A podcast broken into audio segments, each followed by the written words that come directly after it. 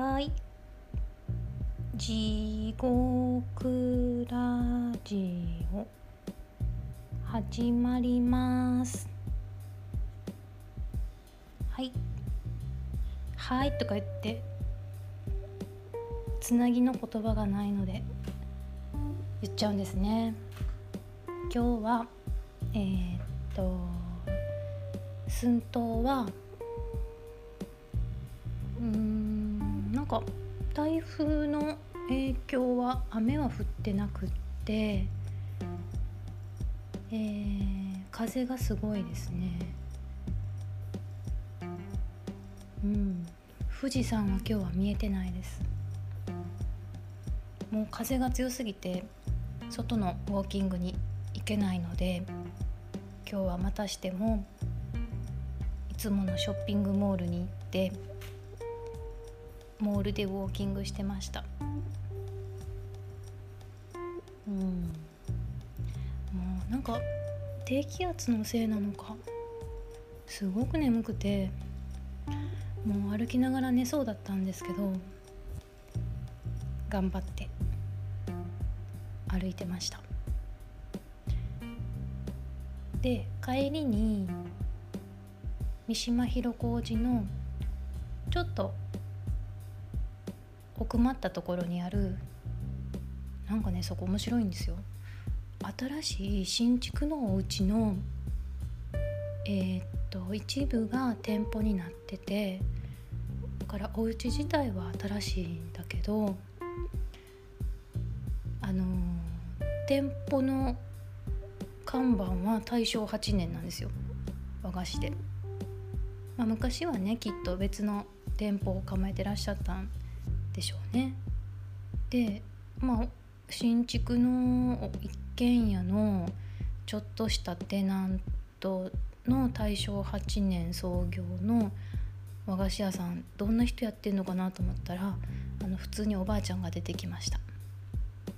ほんでクレープ食べてクレープ買って家帰って大急ぎでコーヒーを入れてクレープ食べてコーヒー飲んで里芋茹でてだし取ってこのキャスが終わったら茹でた里芋がちょっと粗熱が取れてると思うので里芋の皮を剥きます。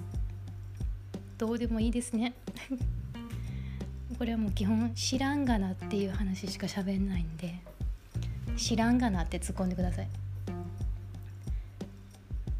えー、っとね昨日加藤さんからこのキャスのねキャスをポッドキャストにで配信してて、えっと、アンカーっていうアプリを使ってます。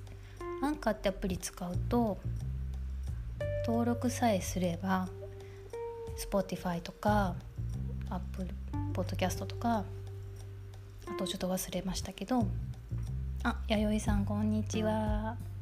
リアルタイム参加。嬉しいです。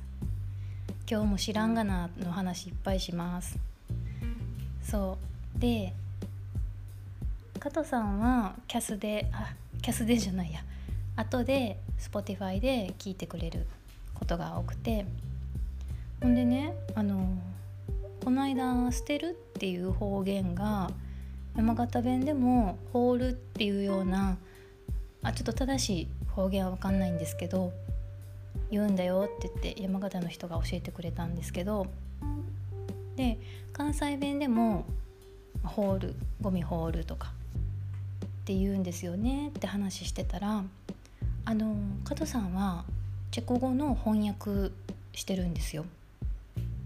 うん、でその加藤さんからあの捨てるっていうのはチェコ語でも放るとか投げるって言うんだよって教えてくれてでしかもその放ると投げるっていうのは2つその2つはチェコ語では同じ単語を使ってるんだよって教えてくれまして面白い。ってねうん。なんか私の初めての外国語体験はドイツ語なんですよ。小学生の時にえー、っと学年は違うんだけどあのドイあれドイツ系じゃなくて完全にそのまあ言ったら日本人とドイツのあのご結婚でとかじゃなくってドイツの方が引っ越してきてでドイツのドイツ語をしゃべるお子さんが普通の公立小学校に、うん、来ててあ弥生さん福岡だと捨てるがほかすああじゃあ一緒なんね。一緒っていうか似てるね。ほかすホール。うん。ね。あのゴミとか捨てるのまあゴミというか捨てることって放ってたんですね。多分ね。ポンってねきっとね。うん。でねそのドイツの兄弟が入学して公立小学校に。でえっとまあ公立の小学校だから語学の授業っていうのはなかったんだけどもう昭和の末ですよ。うん、であのうちの2個下の弟があのそのドイツの妹の方と同じクラスになったのね。それで先生がいい機会だからドイツ語をあのに触れる時間をちょっと作りましょうって言ってあってほんで Guten Tag とか Guten Morgen とかもう本当にそれぐらいのちょっとした挨拶みたいなのを習ってきたんですよ。で1年生だったうちの弟はすごく得意げに私に教えてくれてで私もそれを頑張って覚えたっていう、うん、それが最初かな、うん、ドイツ語。でその後にうんと中学校の英語で一番最初の英語のテストめっちゃ悪かったんですよ私。あんなの ABC が書けたらみんな100点取れるようなテストだったんですけどなんか全然できなくってびっくりしちゃってなんかあの何でも授業をちゃんと受けてたし教科書も予習復習するようなタイプの人だったから大体何でもできると思思い込んでたら大ごけしてでちょっと苦手かもって思ったぐらいの時に小学校の時の同級生がえっ、ともともとお父さんが転勤族でしかも海外転勤が多い子だったんですね。で彼女が「また海外転勤決まった」って言ってで次はサンフランシスコだっていうのでえらいこっちゃとこれはもう英語も勉強し始めたことやし中学校でねちゃんと勉強して会いに行かないとって思ってでお母さんに頼み込んで英会話教室に通いだしたんですね。でそこからまああの英語に触れたら楽しくなって好きになったから英語の勉強も頑張れたけどよくよく考えたら友達日本人の友達だから、まあ、サンフランシスコにどうやって行くつもりやったんかっていうのはありますけど、うん、別に友達にさえ会えたら日本語で喋れたので、うん、まあちょっとアホやったかなって思うんですけどまあ親としてはね勉強を頑張るって言ってるから、うん、いいんちゃうって思って。でねその神戸のもう地元でやってるような英会話教室だったんですけどそのノバとかじゃなくてね昔の ECC とかねそういうんじゃないやつね。でそこに通ってる同じ学年なんだけど私立の女子中学に通ってる子たちえっ、ー、とね松陰とか海星女学園とかあとどこかな神戸女学院の子は来なかったかなさすがに。もうちょっと勉強の方やったかなちょっとこうお嬢様校みたいな学校の女の子たちがたくさん来ててで不思議と同学年なのに大人っぽいんですよ。で一人女の子がショートカットの女の子がいてで中学校だからあれは何年だろう1990年前半ぐらいショートカットって言ったらなんか刈り上げじゃないけどちょっと運動部のスポーツ狩りっぽく女の子でもなるような髪型しか知らなかったんだけどもう改正女学園の子のえ待って改正って改正女学院かな？園かな？改正のね女の子がねものすごい可愛いショートカットで今でいう佐藤しおりちゃんみたいなあのちょっとこう髪すいて何て言ったらいいの？よくわかんないんだけどボブショートボブみたいな？え？ショートボブじゃないな。うん毛先遊ばせる系のね。す私あの彼女に憧れてショートカットにしたらあの普通のパッツンの、まあ、オーダーできなかったんですよね。彼女みたいな髪にしたかったけど。そういうオーダーはできなかったから、うん、ただのショートカットになったけどもうねあのショートカットの可愛い女の子のことは、うん、ずっと覚えてますね。うん英会話の。岡本のねタイムっていうとこ通ってました。東奈良のね。今もあるよ。本山駅のすごい。うんそうそうお嬢様たちね。やっぱりまあ中学受験はやったけどそっからはね結構ゆったりとねうんされてる。あそれこそ小学受験で入ったの？何部からあんのかな？うんゆったりしてますね。ねあの余裕がね違うなと思ってねいい体験でした。うん。そう。でねあのー、ちょっと最近怖い話してるからもう一個怖い話あるんですけどあのー、引っ越してきたこの寸島の方でちょこちょこ事件があるんですよ。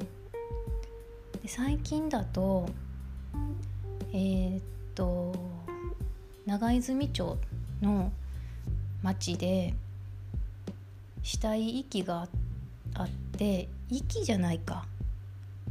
ずっとほったらかしてたのかな？うん。あのね一軒家に住んでた女の人、うん、が2年亡くなったまま放置されててでそこのお兄さんが捕まったんですよ。でお兄さんはニュース見たらえっ、とどこやったかな？鶴見の方やったかな。横浜今は横浜在住ででも分かってたけど引き取らなかったっぽくって。うんだからえなんて言ったかな。死体のほったらかし事件。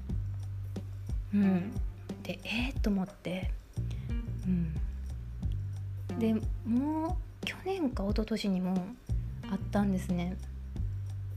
うんそう死体遺棄かな多分。去年か一昨年のはまた長泉町であのこれがまあ、うちから、まあ、ちょっと行ったとこで、まあ、ウォーキングとかでもちょっと興味津々で見見に行っちゃうんですけどえっとお姑さんをその家のお嫁さんがあの刺して亡くなったそのお姑さんが亡くなったっていう事件がでちょっと行ったとこだから、うん、ちょっとついつい見に行っちゃってすっ。ごい不謹慎なんですけどであのー、まあそんなお嫁さんがそんなことするってどんなことがあったんやろうって思うんですけどなんか最近ねその裁判あったけど、うん、なんか精神疾患を認められませんでしたみたいな報道があってそれ以上のことは分かんなくて。でまあ広いお家なんですね。でもなんかすごい綺麗にしてある。別に荒れてない。うん。とお姑さん亡くなって奥さん自分まあお嫁さんが逮捕されてで今お家にどなたが住んでるのかわからないんだけどそんなに荒れてないんですよ。かといってめちゃくちゃあの生垣とかピシッとしてるかと言ったら若干雑草とかも見えるんですけどそうそうなんですよ旦那さんどういう風にうんこの辺にありがちなすっごい広い家であのー、門の中にお家があったらそこにもうちょっとお家があるみたいな、えっと、ちっちゃい物置にしてるような小屋があったりとかっていうまあの農農家かどうか分かんないけど農家系のねあの大きいお家。なんかこう郊外とか田舎行ったらありますよね。生垣の中がめっちゃ広いお家、私ずっとマンション暮らしだからもうなんかすごいそういう生垣の中のすっごい広いお家っていうのが衝撃で、うん、私一軒家住んだことないんですよ。一軒家って怖くないですか？セキュリティが。ね。あまあ、こんなこと言うと一軒家住んでる人あれやけど大変やなって思う。その自分で防衛しなあかんしあと台風の時とかうん。ね。メンテナンスが大変そうやなと思って。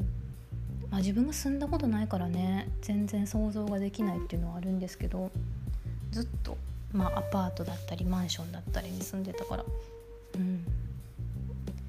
そう。ね。でそのお家は人の気配はあんまりしないんだけど綺麗にしてあるうんすごいどんな感じなんやろうって思ってついつい歩いて見に行ってしまううんねそう泥棒とか怖いですよねうんまあ運よく泥棒には会ったことないんですけどやっぱ変な人とかいるからねマンションはマンションで変な人が隣とかだともう最悪上とか下とか。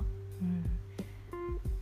なんか本当にちょっとした物音でもマンションってその上の音が直接真下の部屋に響くとは限らないから実は斜め上だったとかそれこそ隣だったとかなんか響き方がちょっとね物件によっていろいろだから。うん。でもすごい怒ってくる人とかいた子供の時、うん、まあ子供走るから仕方ないですよね、うん、私ずっと本当にあのマンション暮らしだったのでもうその足音とかなんか物を落としてしまったりとかそれが19時以降とかになるとああすんませんって思ってしまいますねまだ。洗濯機とか夜もう用もあさんかったし最近ちょっと吹っ切れてまあ毎日じゃないけど本当にたまにもうまあこれ回しとかなっていう時はもうほんまにたまにやるけどうん。たまにね変な人いるからね。そうなんですよ。泥棒は嫌やね。怖いね。あそうだ。弥生さんノートに書いてましたよね。店舗付き住宅っていうねあ面白いねって思って読んでました。なんか人んちのそういうことってすごい面白くないですか？ちょっとこう興味興味津々で。まあうん。うんなんか語ってくれるなら聞きたい。でも根掘り葉掘りは聞きたくない。その自分の見栄っていうのがあるので。うんなんか間取りとかこの間みたいなその階段の状態とかも興味あるしうんそうあの間取りを手で描くのめっちゃ難しいなと思ってあこれも加藤さんなんですけど加藤さんに、ま、と話してる時に間取りを書いてみることになって私全然書けなかったんですよ。であのほら、えっと、事件を起こして犯罪者になってしまったとかあとはえー、っと、まあ、非行少年とかでケーキの切れない少年たちみたいな新書が結構売れてますよね。しばらく。あんな感じでちょっと怖くなっちゃって自分が。なんかもう全然間取りかけない普通にと思って。うん。このお家の間取りもちょっと今度書いてみようって思ってます。今のね家はね本当にね静岡家賃が安いので助かってます、うん、前より部屋が1個増えてありがたい。収納がね大事ですよね。収納ないとね。うん。もうキーってなるから。うん。で収納家具買うとそれで狭くなっちゃうんで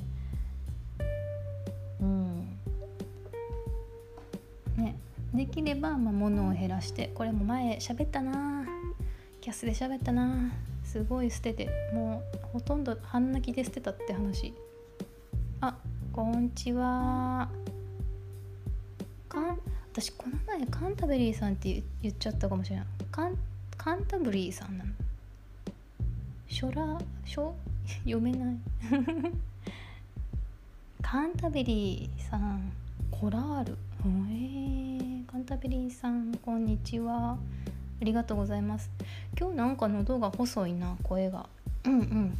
これ基本的にその私のしゃべるリハビリでやってるキャスなのでもうちょっと意識してしっかり喋らないとですね。うん。はい。まあ言うても今日はもうそんな喋ることないです。メモもそんなしてない。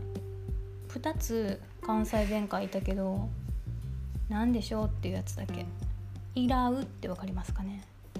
関西の人って分かるかな「いらう」まあ基本あのー、あかんっていう単語とくっつくのでうん「いらう」だけではあんまもう使わないかもしれないし正直もうこれおばあちゃんの言葉ですね。あわかりますよねカンタベリーさん。あのよく子供の時に言われますよね。あかんとセットでね。うん。そう。こ まあでもこんなんあの文脈で伝わってしまうので例文を言ったら絶対みんな分かっちゃうから内緒にしとこう。うん。今週あれじゃないですか。日本放送はラジオの。芸人さんの番組。2時間2時間やってるから。大変。やっとコント村の1時間ちょい聞けて寝ちゃうんですよ私聞いたら。うん。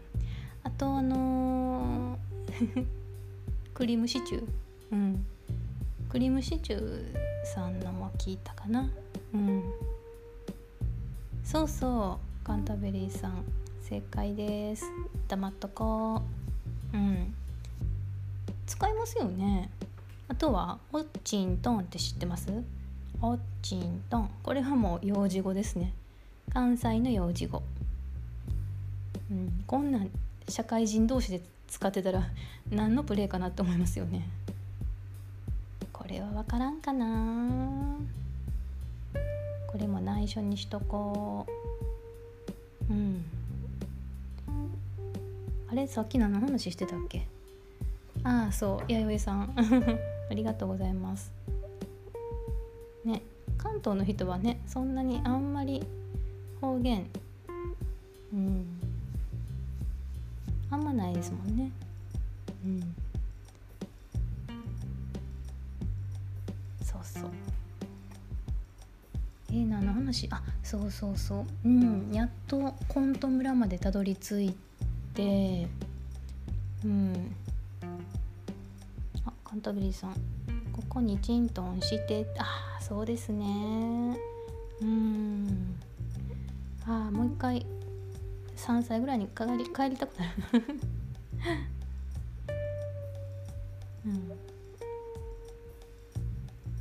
そうですね。そう。昨日の、えー、3時台からがフワちゃんの番組でどんなんだったかな？楽しかったのかな？フワちゃんね。うんテンション高いですもんね。あのねあの人似てる。似てるっていうか目ざあの好きなんですよねフワちゃんも。篠篠原ともえちゃん。うん。意識してる感じ？なんか色カラフルなのとか。ね。篠原ともえちゃんすごい綺麗になった同い年かな。1個上かな。まあ同年代なんですけどめっちゃ美人のお姉さんになっておおめっちゃ美人やんしっとりって思って。うん。あとねパフィーがデビューする時にオリーブでコーナー持ってて雑誌の。なんかオリーブっぽくないなって思ってたんですよねその時。うん。あっという間に売れて。はい。あのオリーブって言えばあの人。ひなのちゃん。吉川ひなのちゃん。今なんかもうなんかギャルママみたいになってて。あそっちが好きやったんやってなんかちょっとショックだったですね大人になるにつれて。最初のそのオリーブでバンバン出てた時は本当にそのお姫様みたいなすごく可愛くて目がクリクリしてて手足が長くてお人形さんみたいな。ね懐かしいですよね。でちょっとそのまあうーん紙面だからあれだけどあんま分かんないけどえっとまあバカっぽいまで言わんけど、まあ、夢見がちみたいなあの設定だったのかなキャラクターで出てたから後でなんかギャルになっててうんそっかってオリーブ出てた時なんか嫌だったのかなうん。私の世代はオリーブは市川美香子ちゃんなのでもうずっと10代の時から市川美香子ちゃんに、うん、憧れて市川美香子ちゃんの髪型の写真持ってったら本当にそれにしてくれてすごい感動して私今でもその髪型にしたいなって思ってるんですけど画像がないんですよね。顔の形とかパースとか違うから真似してもあんまりやろって思うんですけどうんなんかやっぱ好きなんやな。うん。市川美香子ちゃんのことが。うん。あんまりね最初ねそのモデルさんにしてはなんかそんな華奢でもないし超美人って感じでもなかったからあれ？って思ったんだけどでもすごい存在感うんあるしまあおしゃれですよね顔が。うん。顔がおしゃれ。まあ本当にオリーブにぴったりあの時代世代のねあの世代でいうオリーブのうん私はねお姉ちゃんよりね美香子派なんですよね市川三姉妹でやってたんですよね。ちょっと。カンタベリーさん。若者は多分知らない。うん。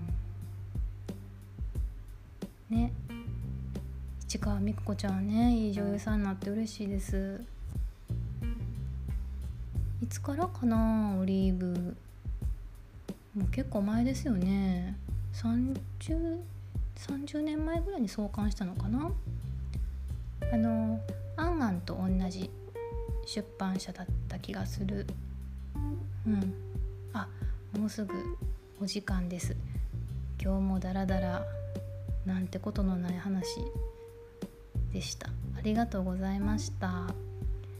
えっとね「いらう」が「触る」です「いろたあかん」とか「いらわんでそんなもん」とか言います。で「おっちんとん」が「ここ座りましょう」みたいな感じのリズムの音です。幼児語です。じゃあまたね。さよなら。